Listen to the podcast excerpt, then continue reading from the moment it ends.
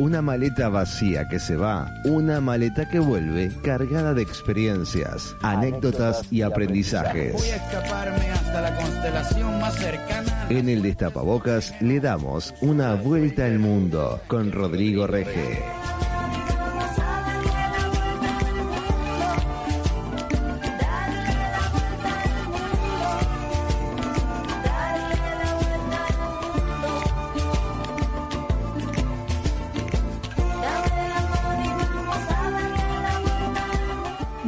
Recién que estamos en viernes 13 y por eso los viajes de hoy tienen que ver con el miedo. Rodrigo Reje, ¿cómo estás? ¿Cómo andan?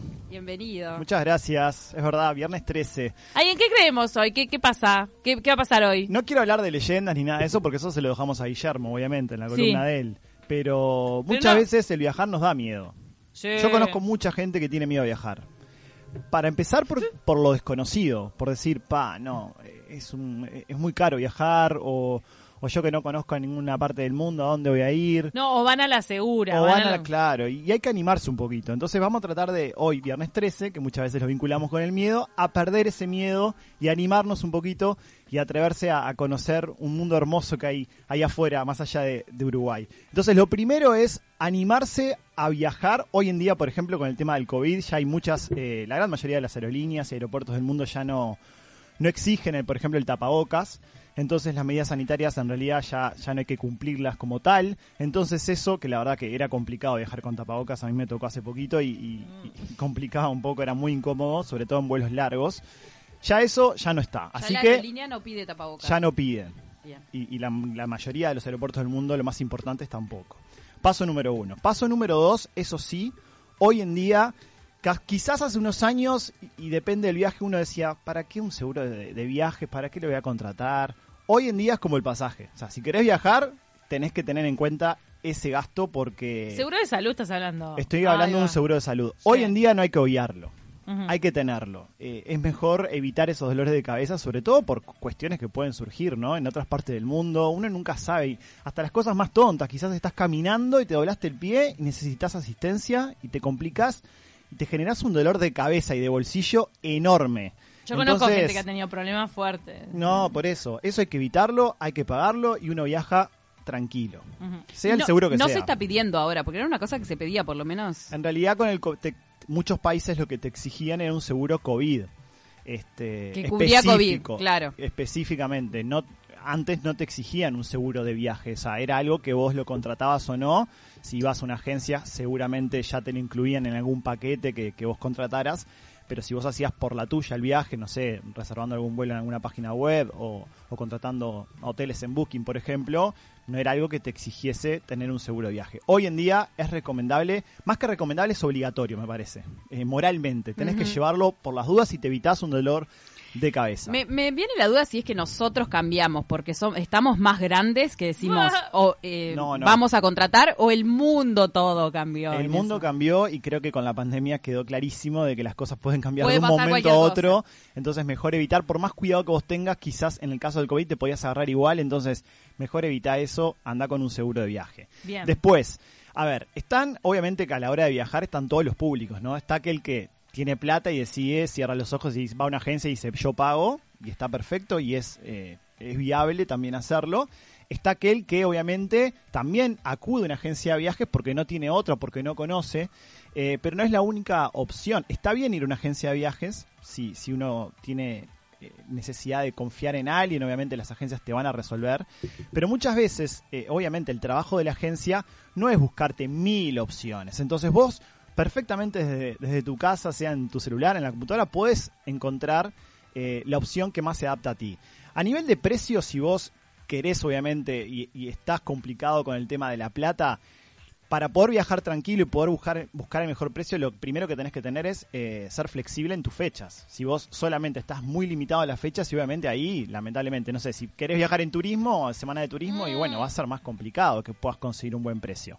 Si vos podés tener y ser flexible, decir, bueno, está, en mayo quiero viajar, y bueno, y tenés, podés ir dos días más, dos días menos, y bueno, ahí obviamente que, que se te abre un abanico donde podés encontrar buenos precios. Hay muchas páginas web de buscadores de vuelos eh, internacionales, no sé, en el caso de Kayak, por ejemplo, que es muy común, este, que obviamente están buenas esas páginas, sobre todo para conocer cómo está el precio, cómo está la ruta que nosotros queremos comprar. Como un primer conocimiento, pero vos usás...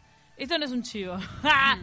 ¿Vos usás alguna web de cabecera? En realidad uso esas páginas como para conocer los vuelos, conocer los tramos y los precios, pero a nivel de vuelo después yo recurro a una agencia local. Pues las agencias son como mayoristas, van a mayoristas y Sí. no está mal el precio. Claro, el tema es que también te da el respaldo, ¿no? El respaldo atrás. De que si te llega a pasar algo de cancelación de vuelo, que ahora obviamente post pandemia pueden ser más comunes esas situaciones, ya sea cambio de vuelo, cancelación, eh, lo que sea, vos tenés la agencia atrás y a mí me ha pasado y te respaldan y te tratan de solucionar la situación. Ya cuando tenés Claro. una página web cuya sede está en vaya uno a saber dónde, en qué parte del mundo, tiene un, lo único que tiene es un mail o un número de teléfono que vaya uno a saber si lo atienden. Sucede, sí. Es más día- complicado. hoy en día mejor tener certezas. Porque las aerolíneas ahí te dicen, bueno, esto no lo compraste en mi web, entonces, no sé, arreglate con, con el proveedor que, que- que te ofreció este vuelo, por ejemplo. Porque muchas veces esas páginas lo que hacen es conectarte vuelos que quizás después a la larga no salen esos vuelos o esas conexiones. Entonces, es como una primera referencia, está bueno tenerlas en cuenta. Mm. Pero también está bueno, si uno, por ejemplo, quiere viajar a Estados Unidos, no estar continuamente mirando los vuelos, las conexiones, o es como que mirarlo una o dos veces y después decidirse. ¿Saben por qué? Porque el tema de los cookies, eh, yo mucho de tecnología Ay, no, lo, ver, no lo, claro, no lo tengo, pero cuando uno, por ejemplo, a ver, es muy común decir que si tenemos el celular y hablamos de milanesas, por ejemplo, capaz que los anuncios que aparezcan después en las redes sociales sean de milanesas o de algo para comer. Bueno, pasa lo mismo con los vuelos. O sea, si uno mira mucho tiempo una ruta, es muy probable que empiecen a subir los precios. Ay. Yo no sé si es un, es un mito o No, es realidad, real, pero eso. claro, se dice que vos entrás a mirar un precio y si entras de vuelta, capaz que ya lo ves más arriba. ¿Pero Y eso muchos- para vuelos o para otras cosas? Para una pilcha. No, para vuelos. Para vuelos, por porque ejemplo, es lo que- que... más cambia y, y como que Bien. está justificado que cambie por la demanda. pa, pa, pa. Y mucha gente lo que hace y comete el error es, eh, hay páginas que te ofrecen de el seguidor de precios. Por ejemplo, si vos buscas una ruta hay como un botoncito que te dice, ¿querés seguir este precio? Si vos le das OK, peor todavía, porque es como que vos estás diciendo, atento a esa ruta y esa ruta se va a disparar seguramente en cuanto a precio, a disponibilidad y, y es peor. O sea, podríamos decir que si ya entraste a buscar y querés buscar de vuelta, que busques desde otro dispositivo. Desde otro dispositivo, exacto, o desde otra cuenta. Y, y bueno, y tampoco dudar mucho, ¿no? Una opción que tenemos para. Porque Ur- Uruguay es un, es un destino complicado para salir en cuanto a vuelos por la poca disponibilidad que hay, por ejemplo. Eh, no hay muchas aerolíneas que vengan. Entonces, un pique que podemos tener para justamente, si queremos viajar, es usar alguna de las tarjetas de crédito, hay muchas, que te ofrecen millas con diferentes aerolíneas. No voy a recomendar ninguna, ¿Pero te piden un montón de millas? Tenés El que tema haber es hecho que- pila. el pique es me parece muy difícil alcanzar las millas, por ejemplo, si vos querés conseguir un vuelo Montevideo-Madrid. A ver, es una enorme cantidad de millas, tenés que consumir muchísimo esa tarjeta para poder alcanzar la cantidad de millas necesarias para cubrir ese destino. Entonces el pique es tratar de consumir la tarjeta normalmente y después conseguirte un vuelo con millas, ya sea a San Pablo, a Santiago de Chile, hasta Lima incluso Que sea conexión. que son millas cortas en, en periodos eh, turísticos bajos. Obviamente eso no va a pasar en turismo. Si te querés ir en turismo con millas a Santiago de Chile te va a salir carísimo, casi como si quisieras ir a Madrid en baja temporada. Entonces, en periodos bajos a nivel turístico, eh, podés comprarte un vuelo con millas a esos aeropuertos y de ahí sí salir a un aeropuerto ya sea europeo, de Estados Unidos o de, de algún destino más, más difícil.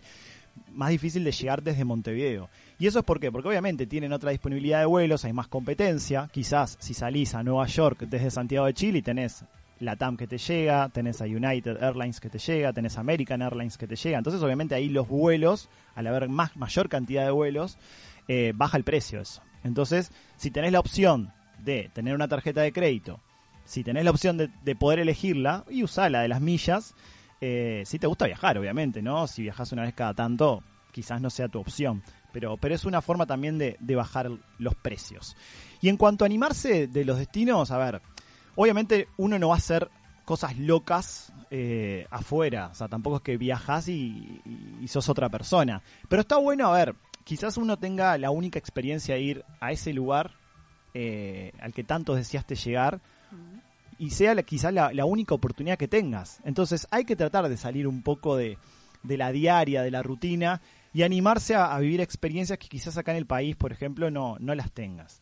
Entonces vine como a traer tres lugares que nos pueden dar de antemano un poco de miedo, decir cosa, diferentes tipos de miedo, eh, ya que estamos en este viernes 13 y decir, bueno, está, me la juego, me arriesgo.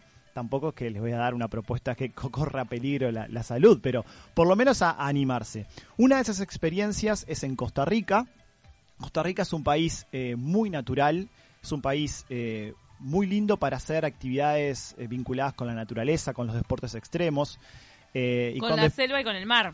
Exacto, tenés de todo, tenés volcanes, Oh. tenés bosques, tenés playas hermosas, tanto a nivel del Caribe como a nivel del Pacífico. Eh, es un destino no tan caro, porque por suerte todavía no se ha popularizado mucho como otros en el Caribe o, en, Centroamérica, mejor dicho. Entonces eh, es un destino que vale muchísimo la pena, está bien conectado, desde Colombia, desde Panamá uno puede acceder, incluso hasta desde Miami si se toma un vuelo directo a Miami.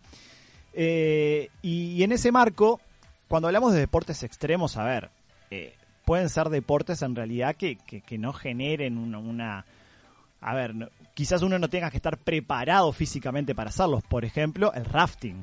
El rafting, para el que no sabe, es eh, se sube a un gomón, una especie de kayak, varias personas y, y- y andan rápidos, este, en, en- en, digamos, como en un río rápido y tiene que ir esquivando diferentes obstáculos, rocas, en fin. Pero eso está guiado, obviamente que hay un...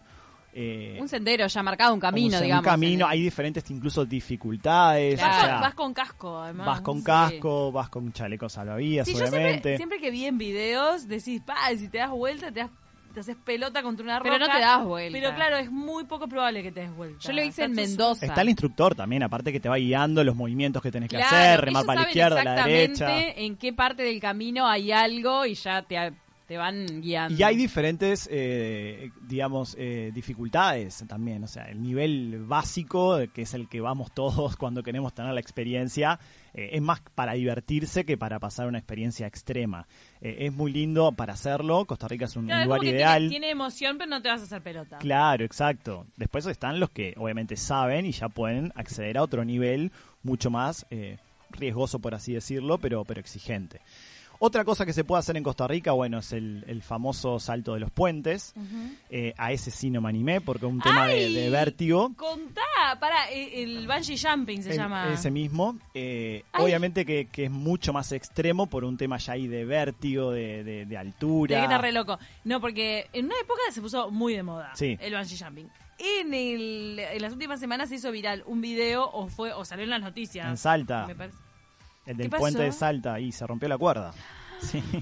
Decir que ¿Murió No. la persona? no, no murió porque primero no era, no era de tanto altura. Igual el agua te puede matar también, porque si hay mucha altura. Ay, Dios, me da algo. al agua, podés quebrarte. Ajá. Este, pero, pero en este caso no era tanta la altura y, y bueno, y por suerte la persona quedó con vida, obviamente con lesiones, pero, pero se salvó. Pero es uno de los riesgos que tenés. Por Pero eso, rompa la- Pero cómo, eso es algo que tiene que estar absolutamente Cuidado. certificado, Bueno, no puede... E- e- Eso, cuando uno va a hacer ese tipo de actividades, obviamente hay páginas como por ejemplo TripAdvisor, que es una página que recoge experiencias y opiniones de, de las personas que viajan y recomiendan, en, en fin, actividades para hacer. Uno tiene que hacer un seguimiento de la empresa que va a contratar. No puede ir a cualquier eh, escritorio de hotel, decir, ah, mira, la empresa esta me ofrece, voy y la contrato. No. En ese tipo de experiencias donde no es que uno esté poniendo en riesgo su vida, pero por lo menos necesita cierta certificación. O sea, uno tiene que ir a lo seguro. Quizás nos salga un poquito más de dólares, obviamente. Quizás en vez de 30 te sale 70, pero esos 70 van, valen la pena para evitar justamente lo que decíamos, eh, estar más este, protegido ante cualquier adversidad. Claro, justo hace poquito pasó eso. Entonces en, en Costa Rica hay bungee jumping. Hay, hay sí, hay, hay, existe esa, esa actividad. Pero para los que no se atrevan, está el canopy también. Que el ¿Cómo canopy es, tirarse eh, en una cuerda, digamos, en realidad. Es como el paseo de cuerda a cuerda ¿No es entre como dos. un- ¿No se llama tirolesa? No, nada Se llama tirolesa, Sí, eh, el nombre más técnico deportivo es canopy. Ay, Ah, perdón. eh. El policía de la palabra no está, pero tenemos reemplazo. Tenemos, tenemos. Ahí, En realidad en. Costa Rica hay, eh, hay este, muchas actividades de ese estilo. Ahí sí, en el volcán, por ejemplo, Arenal, que es un volcán de- los tantos que tiene Costa Rica y es uno de los activos, eh, hay, una, una empresa que te ofrece la tirolesa más larga del mundo, Ah, este, que está a 120 metros de altura. Uno de los, de los circuitos, tiene 12 circuitos en total. Y es una actividad que cuando uno decide hacerla ya no hay marcha atrás, porque se hace en equipo, entonces te vas tirando en, en cada una de las cuerdas y ya no podés decir, no, en esta no me, no me animo, no, no quiero tirarme porque el equipo tiene que seguir. Y vos no podés quedar en el medio de- de- del bosque. Ay, qué locura me da. Este, entonces, ya donde decidís tirarte en la primera, tenés que seguir, tenés que apretar los Claro, dientes, no, cerrar te- los no ojos. podés quedar en el medio de la nada ahí. Claro, no podés quedar en el medio de la nada, exactamente. pero Entonces, pará, pero si perdés ¿No hay un rescate, un helicóptero o algo? eh, en realidad, bueno, en, en casos Si te extremos. mal, claro, no, no, algo. si quedás, por ejemplo, en el medio del, del circuito de la cuerda, quedás colgado porque no te dio la fuerza, el impulso, o mismo porque vos. Vos podés frenarte con las manos. Entonces, si vos, por ejemplo, te da miedo la velocidad que agarrás, porque hay, hay cuerdas, por ejemplo, que están este, en bajada, por, por así decirlo, y a vos te da miedo la velocidad que agarraste, vos podés ir frenándote con, con los guantes especiales que te dan al, al aferrarte a la cuerda. Además que eso puede hacer de que pierdas el impulso, te quedes en la mitad de la cuerda. Bueno, ahí puede ir el instructor a buscarte. No es que quedás ahí varado y tenés que esperar un helicóptero, no. Va el instructor. De hecho, Pará, si tenés Rodrigo, mucho, mucho miedo, el instructor se puede tirar contigo. Pero no va, No, la idea es que nota- vos lo disfrutes. Se nota re seguro. yo me tiré. Es seguro, sí, pero aparte es una, una experiencia que, que si tenés la suerte de abrir los ojos y disfrutarla como tal, tenés unas vistas espectacular, por ejemplo, ahí Lo en el Arenal, verde. tenés cataratas, mirás desde Ah. arriba el agua, o sea, mí- lugares que, eh, que solamente los podés conocer así porque no podés acceder a ellos. De los lugares que visité y que pueden provocar cierto miedo, porque hay gente como re anti-insecto, anti-víbora, y le da miedo, las selvas, cualquier selva, y esto en, en Costa Rica estamos hablando de selva, de Sí, selva caribeña. sí, también. Ah, ¿le dicen bosque? Sí, de hecho hay, Ay, un- ¿cuál hay- será la diferencia entre selva y bosque? hay, hay un bosque, por ejemplo, la palabra. eh, que se llama Monterroso, Sí. que, que, que es muy particular porque se llama el bosque nuboso, o sea, vos podés estar a 40 grados afuera, entras a ese bosque y es tan totalmente Ah. húmedo que hay como una especie de llovizna siempre, eh, no te permite entrar los rayos del sol, estás como en un microclima que es espectacular, que ahí de hecho te dicen, anda bien por el sendero, no pises los árboles porque pueden haber serpientes, eh, tenés como una serie de pautas a seguir y a cumplir a rajatabla, no como el, el típico uruguayo que te dicen no puedes ir por acá y va. Bueno, ahí sí no hay tu tía, o sea, ahí tenés que cumplirlo porque puede ser que te pique o una araña o hay serpientes Claro. venenosas. Bueno, pero la gente le da miedo eso. No, no, por eso. Selva y bosque tropical parece que sería lo mismo. Bien. El asunto es que cuando es tropical es cuando estás sobre la línea del Ecuador, básicamente. perfecto. Esto que está bastante cerca de la línea del Ecuador en Costa Rica, ¿no? Más o menos, no tanto. Más para arriba, un No, poco para arriba. Bastante más para arriba, sí.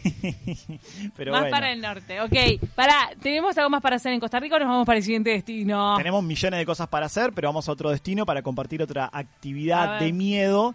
Que, que en realidad esto podría ser como más lúdico. Nos vamos a Budapest.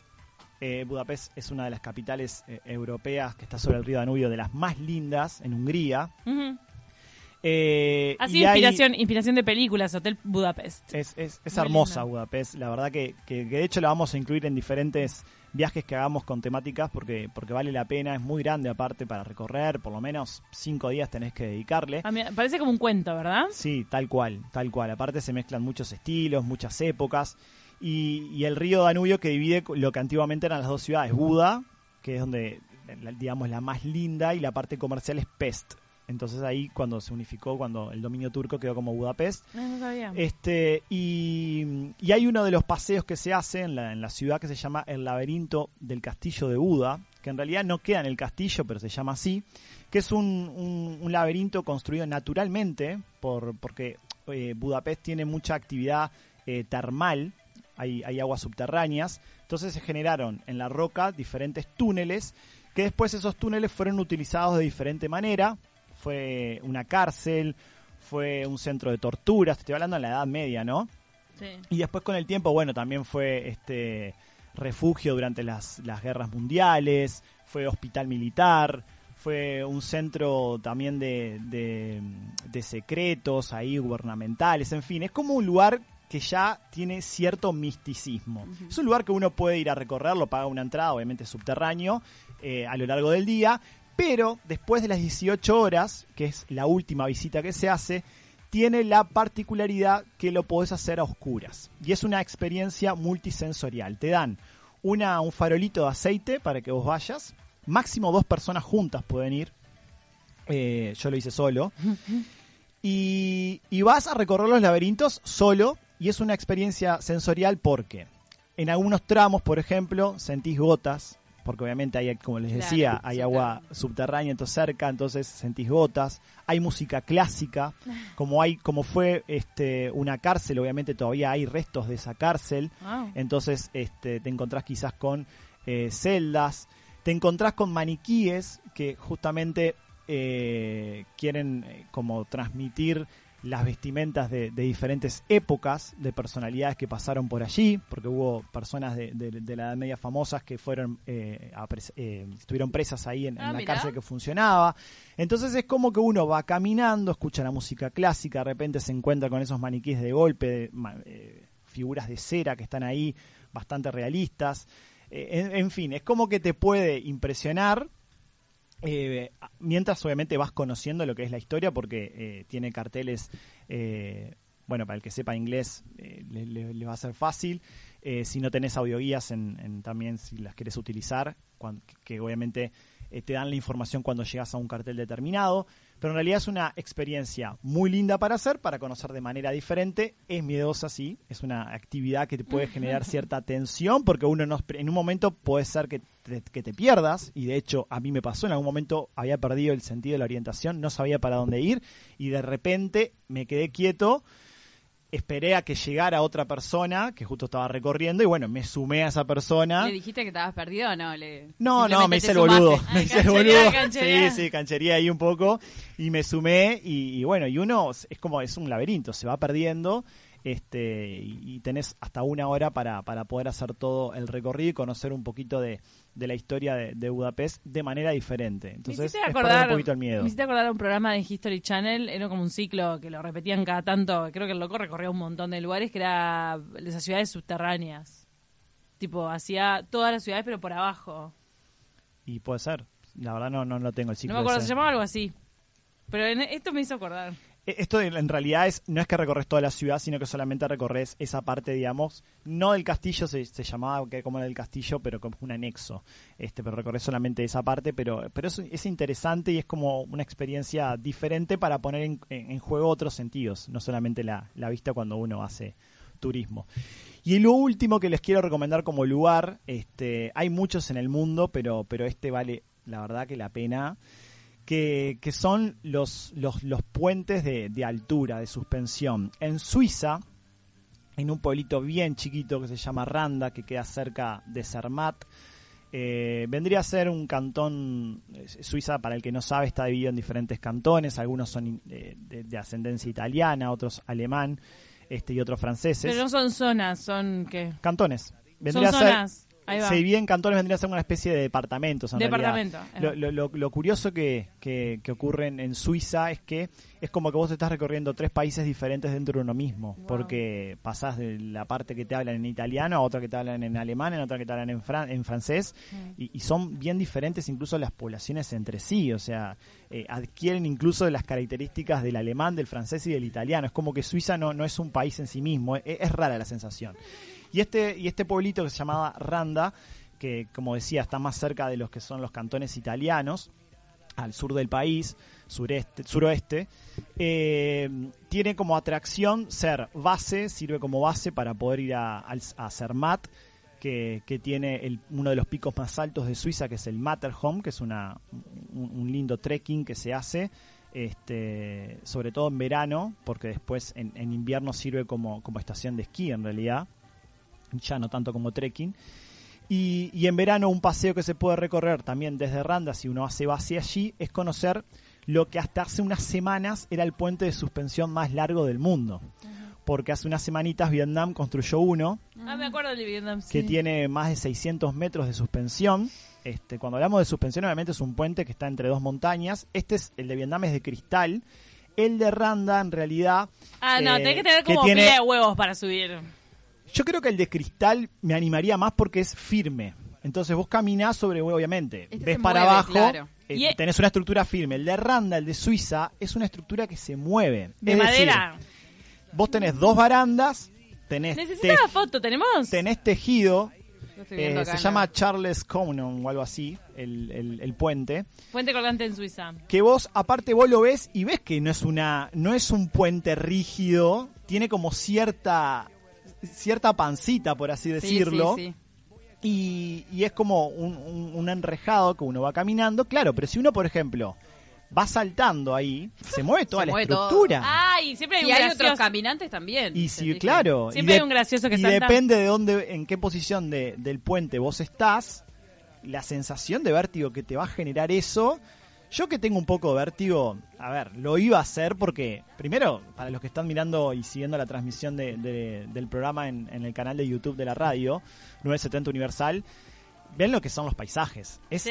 maravilloso un paisaje Se ve montañoso para abajo, el puente no es un, eh, no tiene un piso. no no es Se como el de para- cristal vos ves para abajo Acá es como una Pero, rejilla. pero acá si se te cae algo por la rejilla, cae. ah obvio Porque es una rejilla. sí sí sí Ah, y hay como un abismo. Hay un abismo, eh, la altura que tiene igual es 85 metros, no es como el de Vietnam que recién mencionábamos de 120, o incluso el de China, que también tiene un, un puente de cristal muy, muy característico, que hay muchos videos por ahí de personas que van caminando como arrastrándose, que, que rodea una montaña, ahora no me acuerdo el nombre es con Z.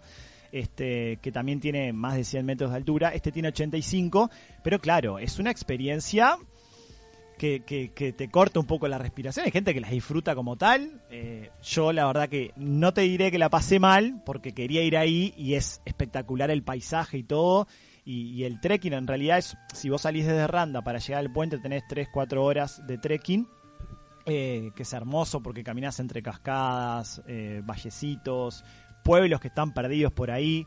eh, que eso pasa mucho en Suiza, como Suiza tiene un turismo de invierno y, y- y de esquí, de deportes de invierno en realidad, pasa de que quizás te encontrás con pueblos de montaña que, que tienen su actividad, vendría a ser como el Piriápolis de acá, que, que quizás en invierno hay muy poca gente, pero en verano explota, bueno, allá pasa al revés, en Suiza quizás en invierno explotan esos pueblos porque la gente va a esquiar y hacer sus actividades de invierno, pero claro, en verano, que es cuando yo fui, están totalmente vacíos y te encontrás con cabañas de madera vacías, todas prolijitas, pero no hay gente. Y eso pasa cuando vos vas a ese trekking en Randa y, y bueno, y llegás a ese puente y no tenés otra que cruzarlo. ¿Y cuánto Porque si tiempo no tenés te que hacer los trasla- puente? si no tenés que hacer las cuatro horas para atrás de nuevo. Claro. Son 500 metros.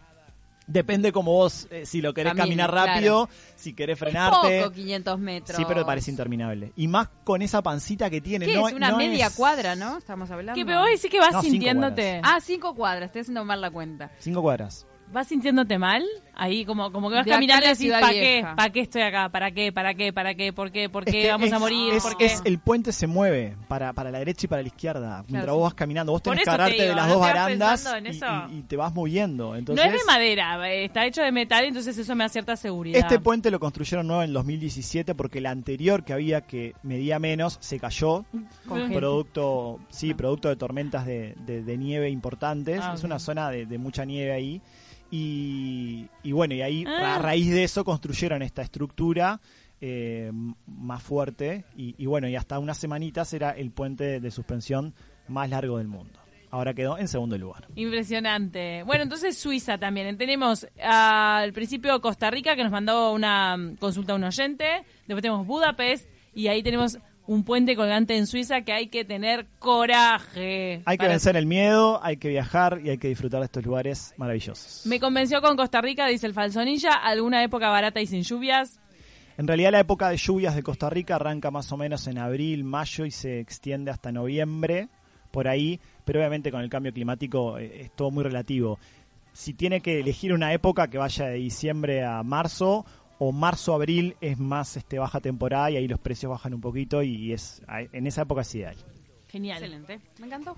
Gracias, Rodri. Hasta la próxima. Y por huertos de harina me escapé de la